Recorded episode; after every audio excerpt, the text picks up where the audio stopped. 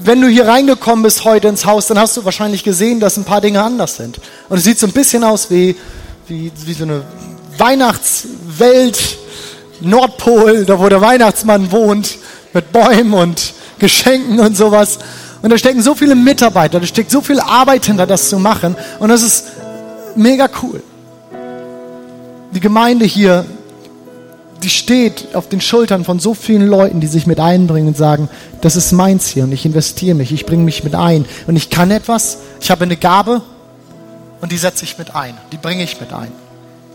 Und wenn ihr gleich rauskommt, dann wird es so weitergehen und ihr kriegt Kinderpunsch oder Weihnachtspunsch, wie ihr wollt und wir geben uns Mühe, dass es alles so ein bisschen weihnachtlich ist und wir so ein bisschen in, in Advents, in Weihnachtsstimmung kommen. Aber das, was ich eigentlich sagen will, all das, was hier passiert und was wir machen, da steckt Arbeit von so vielen Leuten dahinter.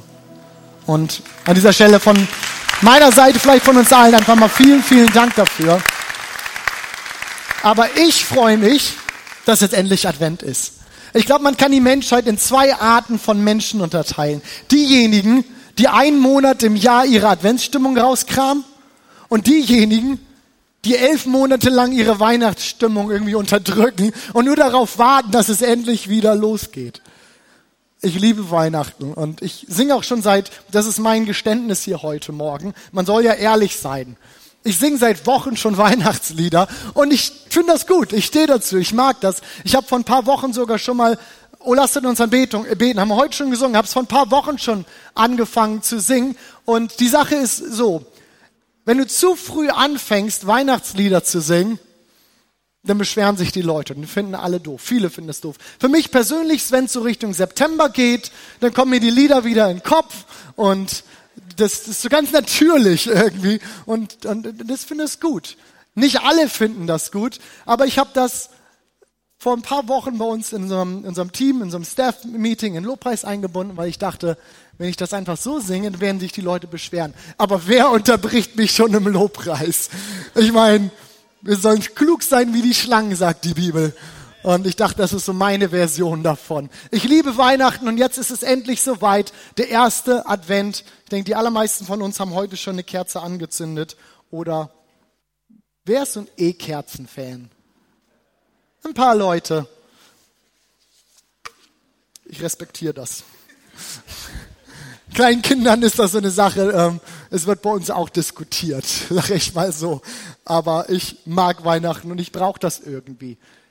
Weihnachten ist irgendwie eine besondere Zeit. Und dieser Monat, den haben wir unter den Titel Liebe kommt gestellt. Und Liebe kommt ist für uns nicht irgendwie nur so, ein, so eine Predigtreihe oder ein paar Predigten, die aufeinander folgen und die wir alle da irgendwie so versuchen reinzukriegen, sondern Liebe kommt, dahinter steckt im Grunde genommen eigentlich die Botschaft von Weihnachten. Liebe ist in Person von Jesus auf diese Erde gekommen. Er ist gekommen, um uns zu erlösen. Er ist gekommen, um uns Hoffnung zu bringen. Jesus ist gekommen, um eine zerbrochene Welt zu heilen. Und ich glaube, zu keiner Jahreszeit brauchen wir diese Erinnerung stärker als zur Weihnachtszeit. Denn das Ding ist doch so, so sehr wir vom Fest der Liebe reden und, und so sehr ich diese Weihnachtszeit mag, so sehr erleben viele Menschen genau das doch auch als Spannung, als innere Spannung. Denn so schön die ganze Welt sich auch herausputzt und sich hübsch macht mit Lichtern und Deko und Kerzen und Feuer und Tee und was so alles dazugehört, so zwiegespalten sind unsere Herzen doch oftmals, wenn es in diese Jahreszeit geht. Denn wir singen dann von, von der stillen Nacht. Das habe ich übrigens noch nicht gesungen. So viel Anstand muss sein. Das gehört später in die äh, Adventszeit.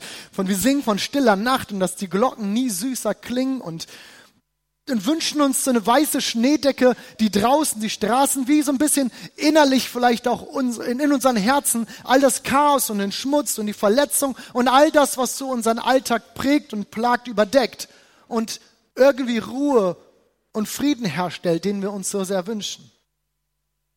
Und doch sieht es in Wahrheit in uns oftmals überhaupt nicht so besinnlich aus, wie wir nach außen alles darstellen und dekorieren und schön machen. Weiß irgendjemand, wovon ich rede? Weiß irgendjemand, was, was, was diese Spannung heißt zwischen alles ist besinnlich und schön und innerlich zerreißt es mich? Dabei, wenn wir ehrlich sind, haben wir in der Weihnachtszeit ja eigentlich nicht wirklich mehr Probleme, oder?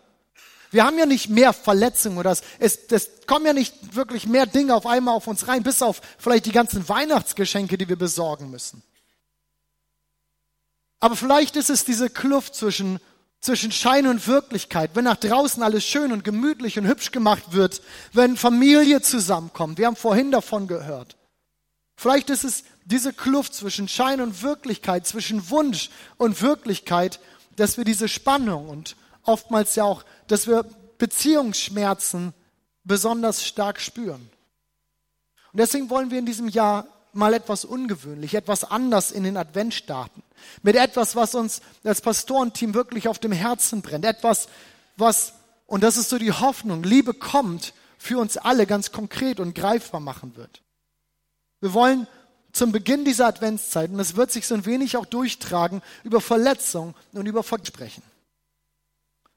Und dieses Thema ist so wichtig. Wichtig, glaube ich, für jeden von uns, egal wo wir stehen. Denn Unvergebenheit kann uns Gefangener nehmen als das sicherste Gefängnis.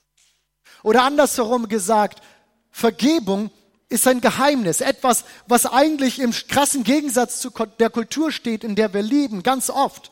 Aber es ist ein Geheimnis zu innerem Frieden und zu Glück. Und deshalb wünsche ich mir für uns, für uns alle, für diese Adventszeit, diese Weihnachtszeit, fasse, wer es fassen kann, dass wir alle, jeder Einzelne für sich, mit versöhntem Herzen in diese Adventszeit gehen können. Vergebung.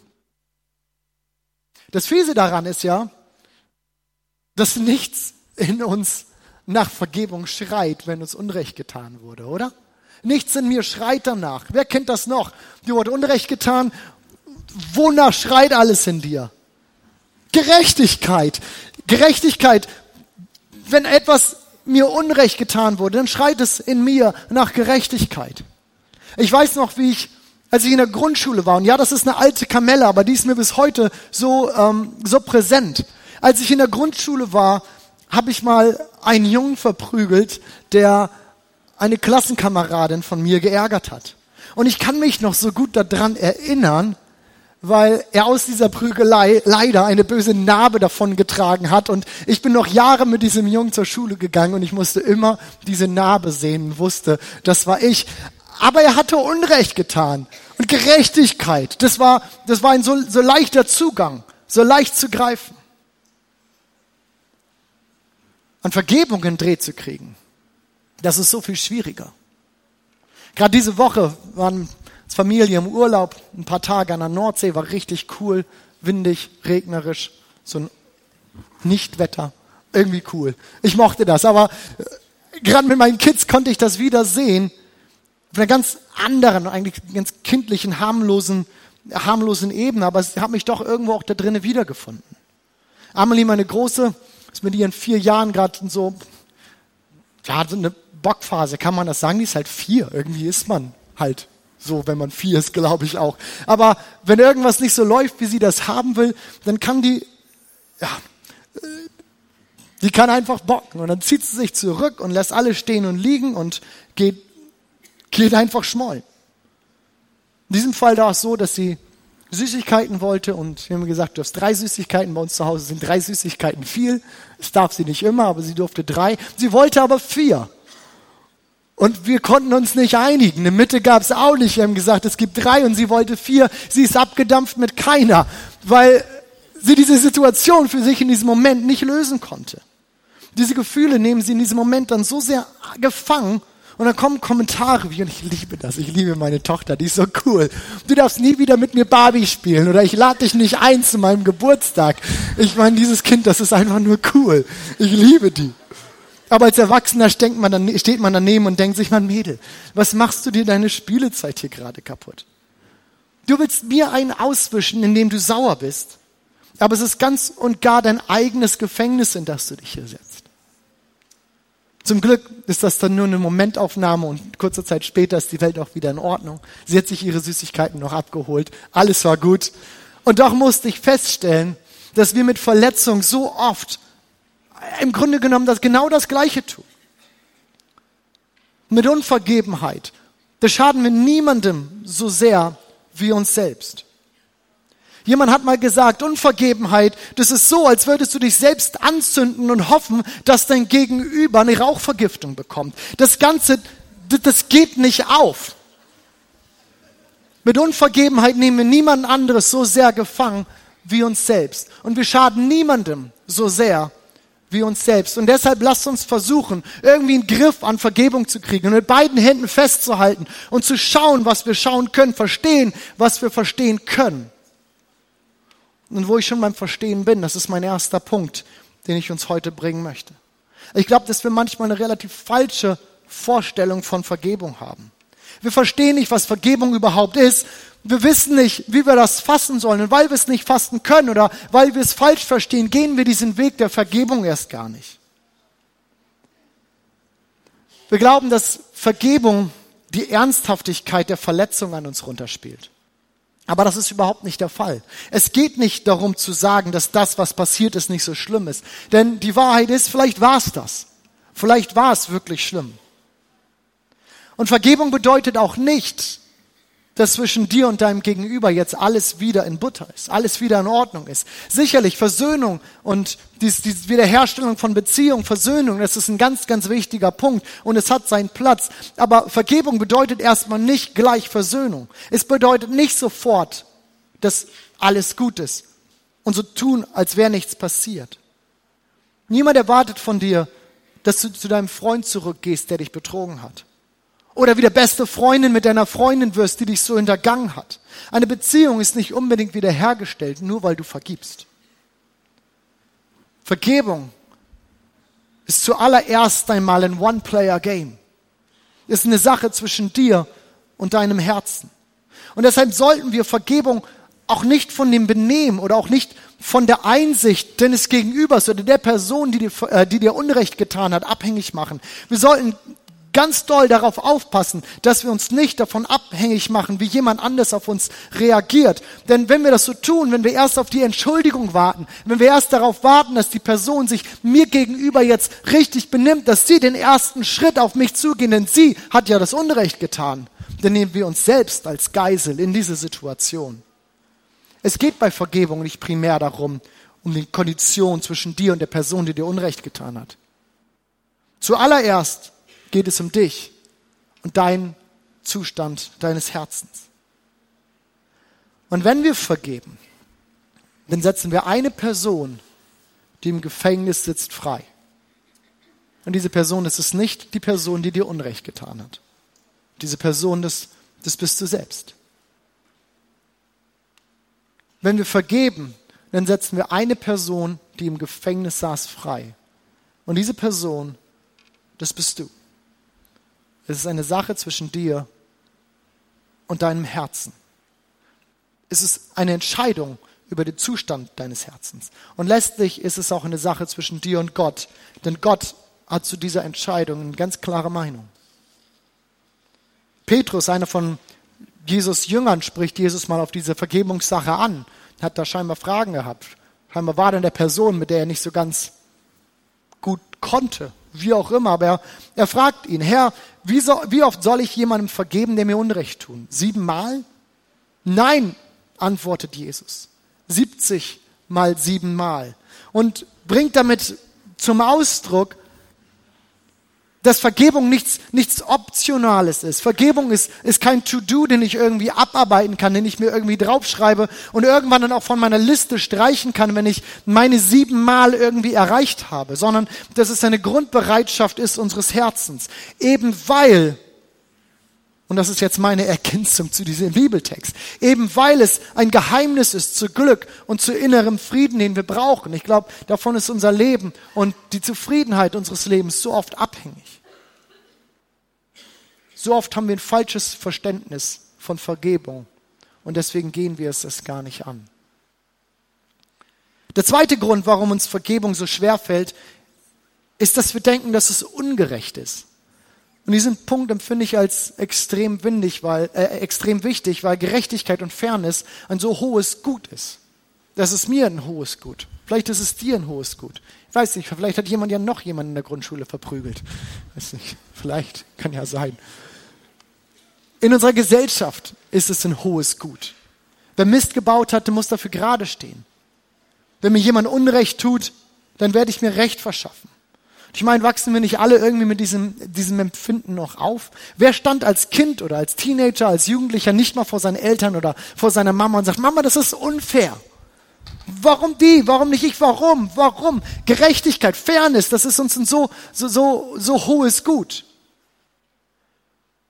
Doch wenn wir in diesem Kontext über Gerechtigkeit sprechen und wenn wir über Vergebung sprechen, dann ist es genau die Ebene, die wir hier berühren mit Gott auf der Gerechtigkeitsebene, auf dieser Gerechtigkeitsschiene zu diskutieren, ist ein schwieriges Unterfangen.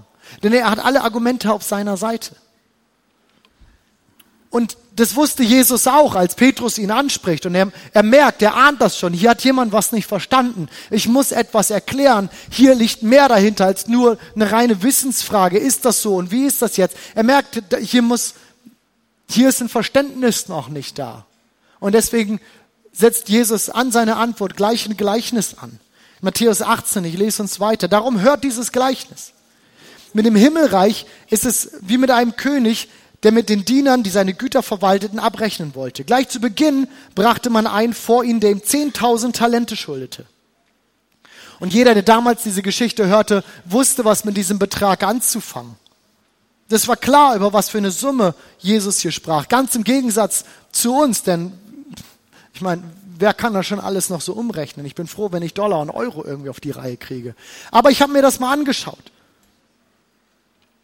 10.000 Talente, das waren in etwa 200.000 Jahresgehälter eines Tagelöhners.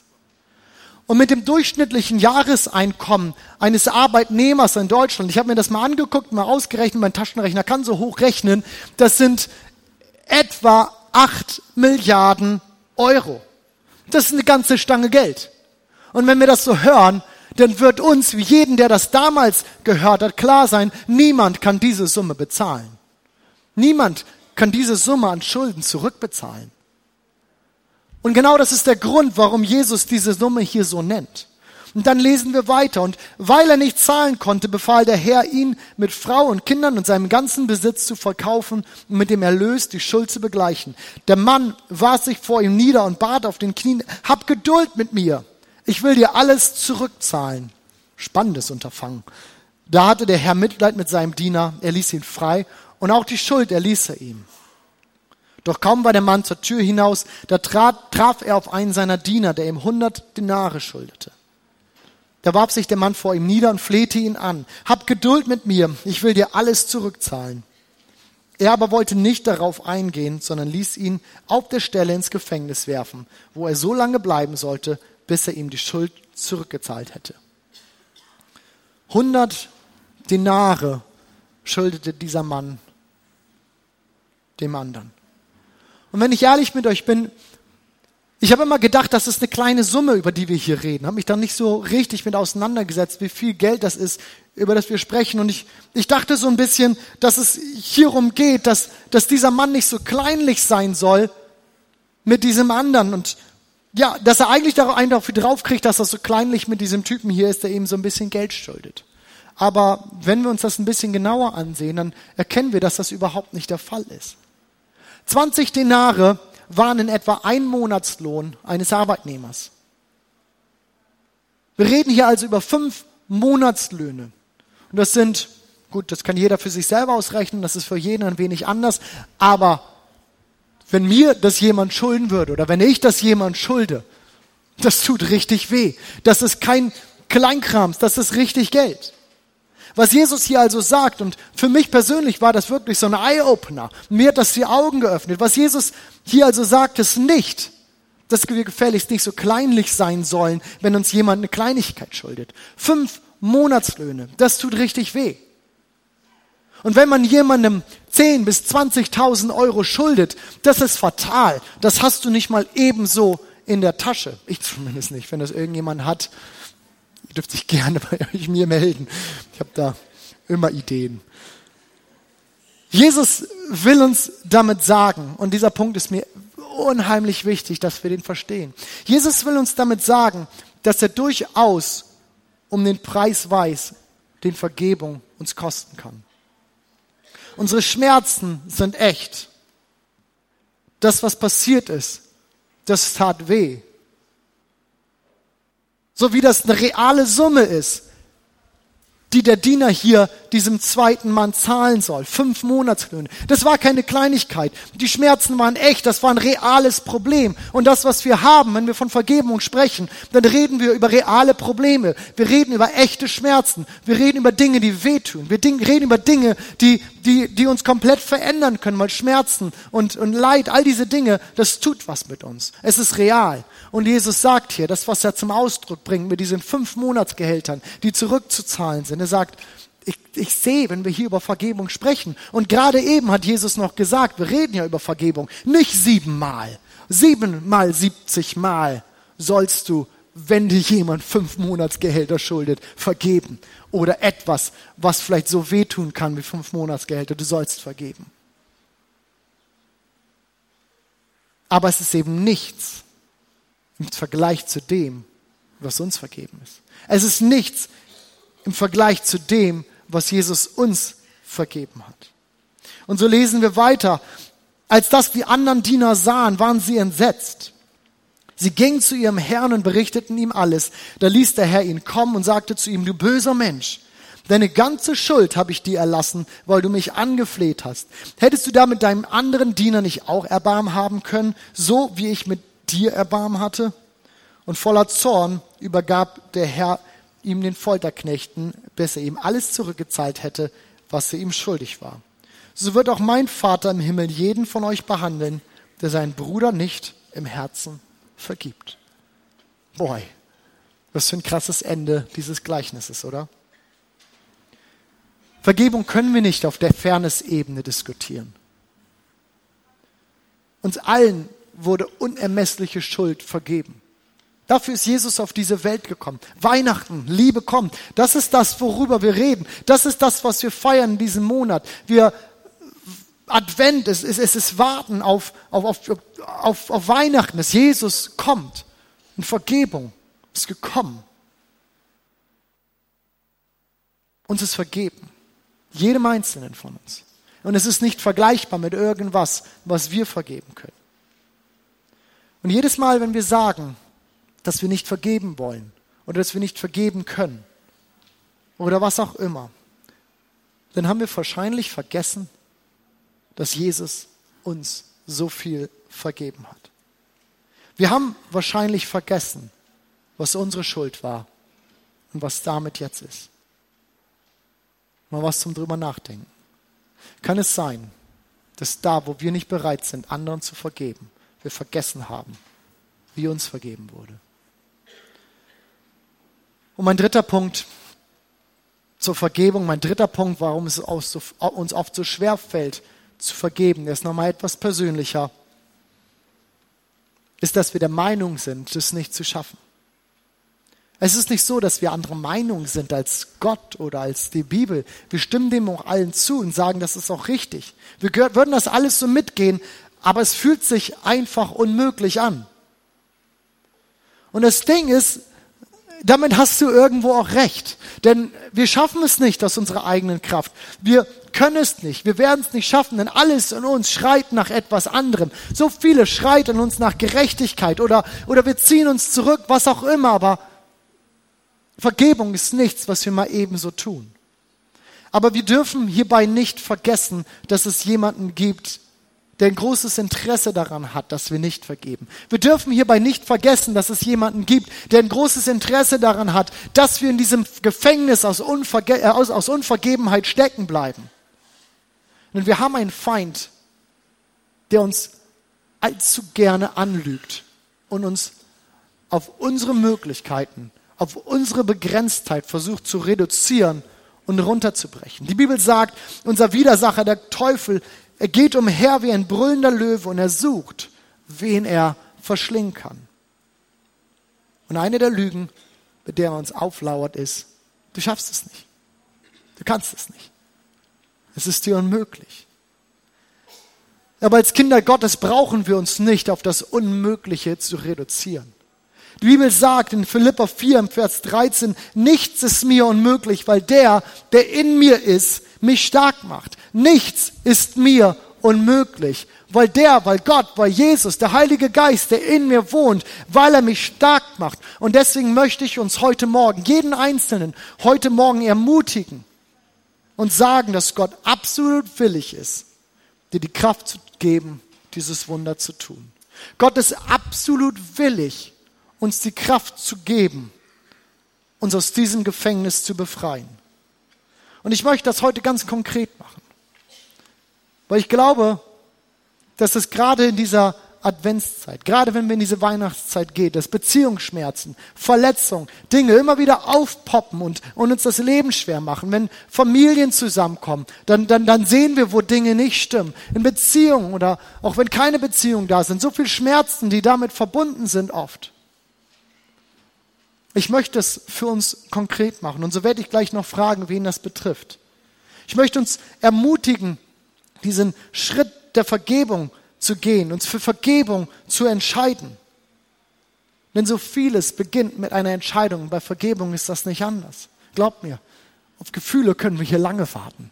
Wir werden uns nicht nach Vergebung fühlen. Wir werden uns dafür entscheiden müssen. Es ist, diese Entscheidung ist ein Gehorsamsschritt gegenüber Gott. Ich denke, wenn das Gleichnis etwas ausdrückt, dann sicherlich das, dass äh, Vergebung ein Gehorsamsschritt gegenüber Gott ist. Denn er sagt, hättest du diesem Diener, der dir 100 Dinare schuldet, nicht genauso gnädig und barmherzig sein können, wie ich dir gewesen bin? Es ist ein Gehorsamsschritt gegenüber Gott. Gehorsam. Fieses Wort, oder? Das mögen wir nicht sonderlich gern. Aber manchmal braucht es Gehorsam. Und zwar dann, wenn wir gebeten sind, etwas zu tun, was wir eigentlich nicht wollen.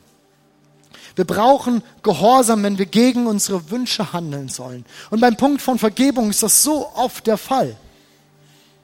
Nicht siebenmal, Petrus. Siebenmal, siebzigmal sollst du vergeben.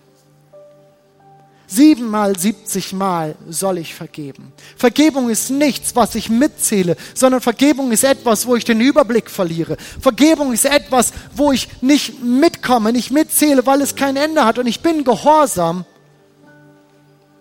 weil ich vertraue, dass Gottes Wege besser sind als meine. Auch wenn sie vielleicht auf den ersten Blick keinen Sinn machen und ungerecht aussehen oder töricht, weil wo lande ich denn da? Ich meine, wer kämpft denn dann für mich? Wer steht denn für mein Recht ein, wenn ich vergebe? Aber wir vergeben, weil wir vertrauen, dass Gottes Wege größer sind als unsere. Und wir glauben, dass er weiß, was er tut. Amen. Wir vergeben, weil Gott weitersehen kann als wir. Und weil es keinen Grund gibt, Gott zu misstrauen. Es gibt keinen Grund, Gott zu misstrauen. Aber bevor ich das mache, bevor ich uns ermutige und nochmal auffordere, das für jeden, jeder für sich konkret zu machen, möchte ich uns noch kurz sagen, wie, wie es dann weitergeht.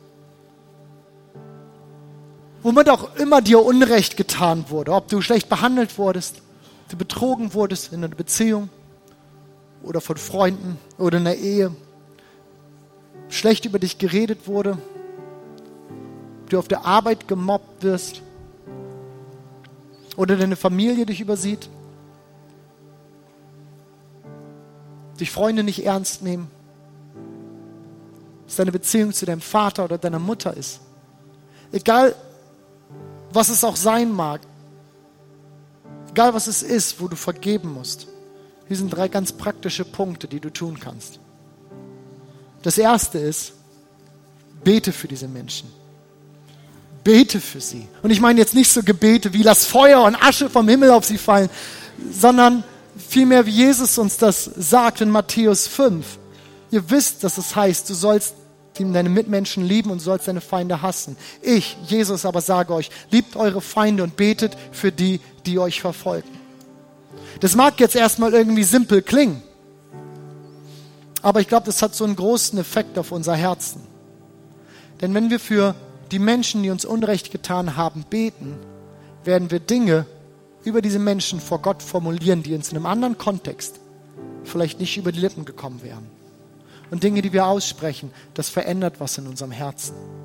Schaut mal die Psalmen an, wenn ihr die Psalmen durchlest. Wie oft haben David und seine Gang da, die die ganzen Psalmen schreiben, wie oft, wie oft starten die mit so Dingen, so Herr, vernichte sie und komm und metzel sie ab und was denn nicht alles schreibt. Und am Ende der Psalmen kommen wir immer wieder zu so viel softeren Worten. Herr, du aber bist groß, du bist gerecht, dein Wille geschehe, du seist erhaben, du weißt, was gut ist. Gebet verändert etwas in uns. So lasst uns für diese Leute beten. Denn wir können nicht auf Dauer für jemanden beten und ihn gleichzeitig hassen. Du wirst feststellen, Gebet verändert dein Herz. Das Zweite, was wir tun sollen und wonach uns ganz bestimmt auch nicht ist, das ist ja das Problem mit Vergebung. Uns ist nicht so sehr danach. Und vielleicht werden wir sogar dafür belächelt, aber es, es segne sie. Segne diese Menschen. Jesus fordert uns in Lukas 6 auf, segnet, die euch verfluchen. Wenn wir uns mal anschauen, von welchem Wort dieses, was wir im Deutschen hier als segnen lesen, wie im griechischen Wort hier sehen, dann heißt das eigentlich so viel wie, redet gut über die, die euch verfluchen. Und ich muss ehrlich sagen, das ist gar nicht so einfach, denn vielleicht bin ich ja nach wie vor kein Fan von der Person, die mir hier Unrecht getan hat. Denn das, was sie mir getan hat, das war wirklich falsch. Und das ist einfach Fakt. Und es stimmt. Aber wenn wir vergeben wollen, dann segnen wir.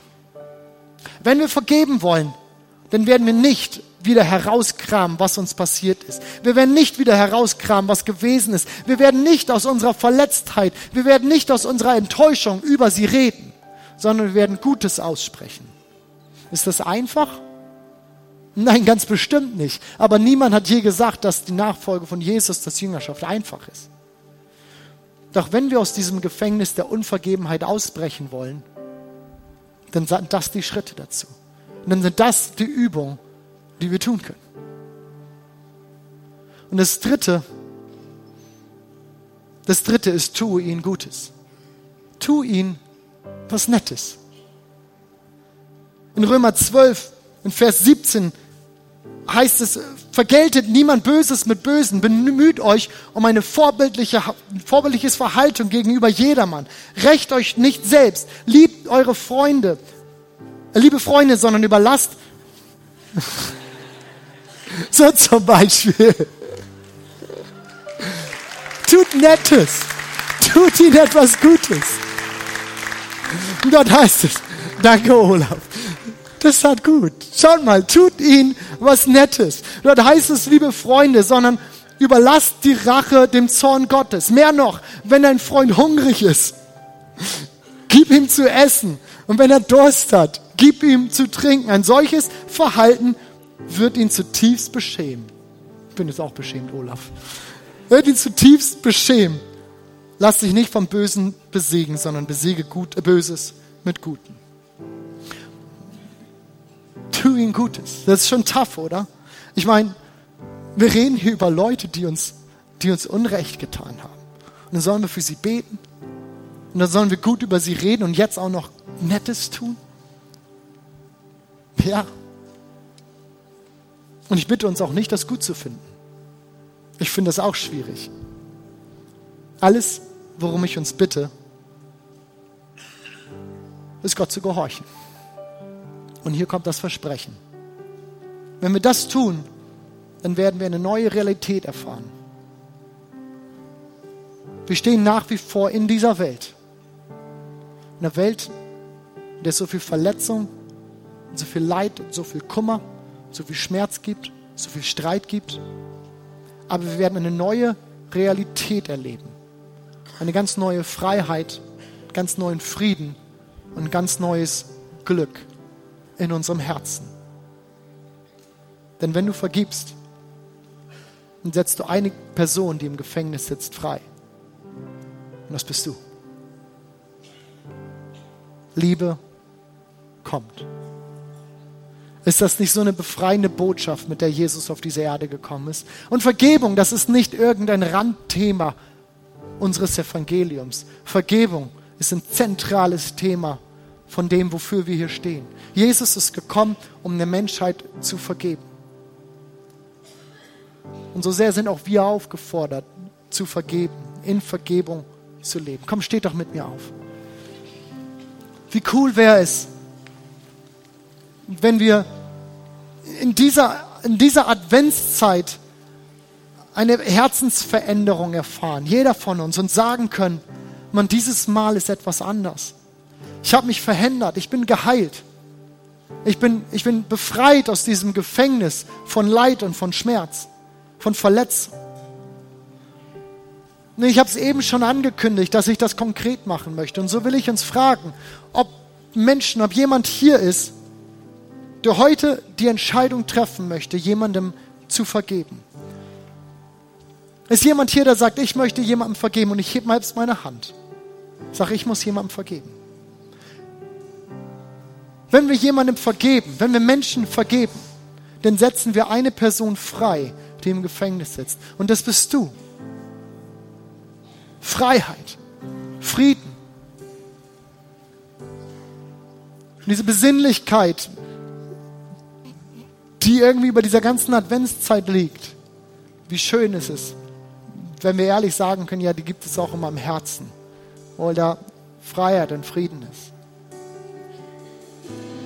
Danke für all die Hände und für jede Entscheidung, die heute getroffen wurde, hier für Vergebung. Und Jesus, ich bete, dass du uns Gnade gibst, das zu tun. Ich bitte dich, dass du uns hilfst, das auch durchzuführen. Und du siehst jeden Menschen, der heute Morgen diese Entscheidung getroffen hat, vergeben zu wollen. Und ich bete, Herr, dass du das praktisch werden lässt für uns. Herr, wir wollen beten. Wir wollen gut sprechen. Und wir wollen Gutes wir wollen Nettes tun, Herr. Herr, wir wollen das, was du uns getan hast, nämlich uns zu vergeben. Wir wollen das weiterreichen. Und wir wollen, wir wollen nicht stecken bleiben in diesem Gefängnis aus Unvergebenheit. Und, und, und diese Adventszeit und all das Besinnliche und das Sehen und das, das, das ganze hübsche und geschmückte Sehen und diese Spannung uns irgendwie zerreißen lassen, weil wir irgendjemandem nicht vergeben haben.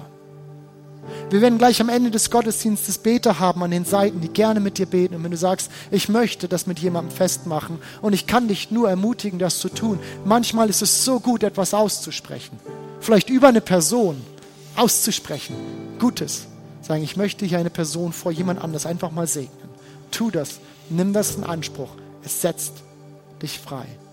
Gott, danke, dass du uns freisetzt und dass wir alles von dir kriegen, alles von dir erwarten dürfen, Herr, weil du unser liebender Vater bist. Und Herr, wir wollen dir unser Lob und die Anbetung bringen, weil sie gebührt dir, sie gehört dir. Und wir wollen das tun, weil du unser Retter bist, weil du derjenige bist, der gekommen ist. Und Weihnachten ist das, was wir feiern, dass du kommst, dass Liebe kommt. Und wir als deine Kinder, wir als deine Schöpfung, Herr, wir beten dich an, Herr. Wir haben heute über Vergebung gesprochen. Denn wie wir vergeben und wie wichtig es ist, dass wir vergeben. Aber Vergebung hat angefangen damit, dass Jesus uns vergeben hat. Es hat nicht bei uns gestartet, sondern es hat damit begonnen. Wie in dieser Geschichte, dass dieser König seinem Knecht vergibt.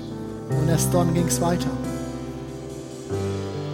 Und vielleicht bist du hier und sagst, ich, ich kann für mich nicht sagen, dass ich weiß, dass mir vergeben ist. Vielleicht bist du hier und sagst, ich weiß nicht darum, dass meine Sünde oder dass meine Schuld vergeben ist.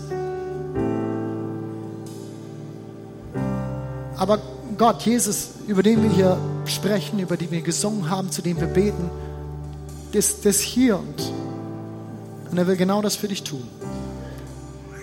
Er ist gekommen diese Erde, um uns zu vergeben, unsere Schuld zu vergeben, um eine Beziehung zu Gott, für die wir ursprünglich gedacht und bestimmt waren, aber die zerbrochen wurde, die kaputt gegangen ist, weil wir, wir Menschen falsche Entscheidungen getroffen haben und, und die Welt im Ganzen, die Menschheit im Ganzen gefallen ist und in, in, in Sünde, in Schuld lebt, um diese Beziehung, für die wir eigentlich gedacht waren, wiederherzustellen. Deswegen ist er gekommen, um uns zu vergeben.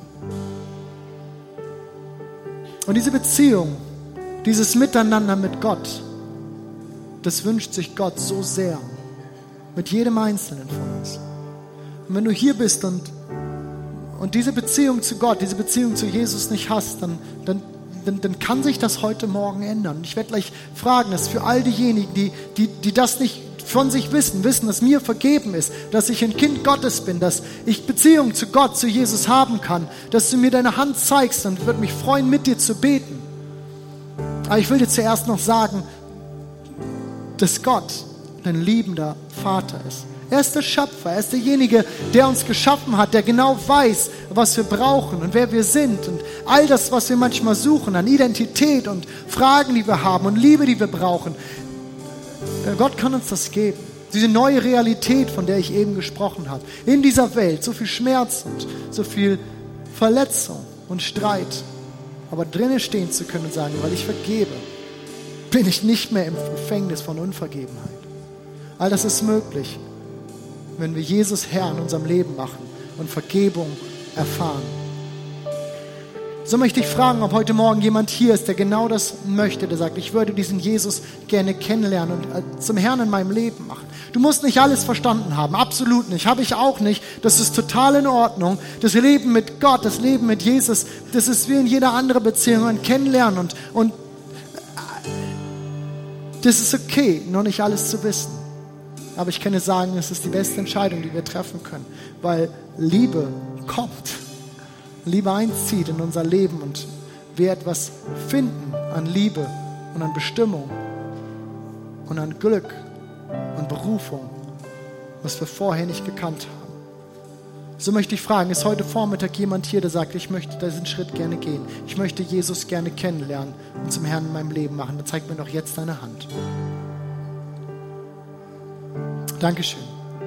Ist da noch jemand? Ja, das ist toll, weil das ist eine, das ist eine Entscheidung, die unser Leben verändern kann. Dankeschön. Dankeschön. Liebe Gemeinde, lass uns gemeinsam beten und lass uns gemeinsam vor Gott nochmal wieder bekennen, sagen, Gott, du bist Herr in meinem Leben. Und so sprecht immer nach, Herr, danke, dass du für meine Sünden gestorben bist und mir alle Schuld vergeben hast. Danke, dass ich dein Kind sein darf. Danke, dass du mir Bestimmung gibst. Danke, dass du mich liebst. Und dass ich aus dieser Liebe jetzt weiter lieben kann. Und ich bitte dich, dass du mir hilfst, mit dieser Entscheidung, auch in dieser nächsten Woche, meine nächsten Schritte mit dir zu gehen. Und ich danke dir für alles, was du für mich getan hast. Und ich bin jetzt dein Kind. In Jesu Namen. Amen. Amen. Halleluja.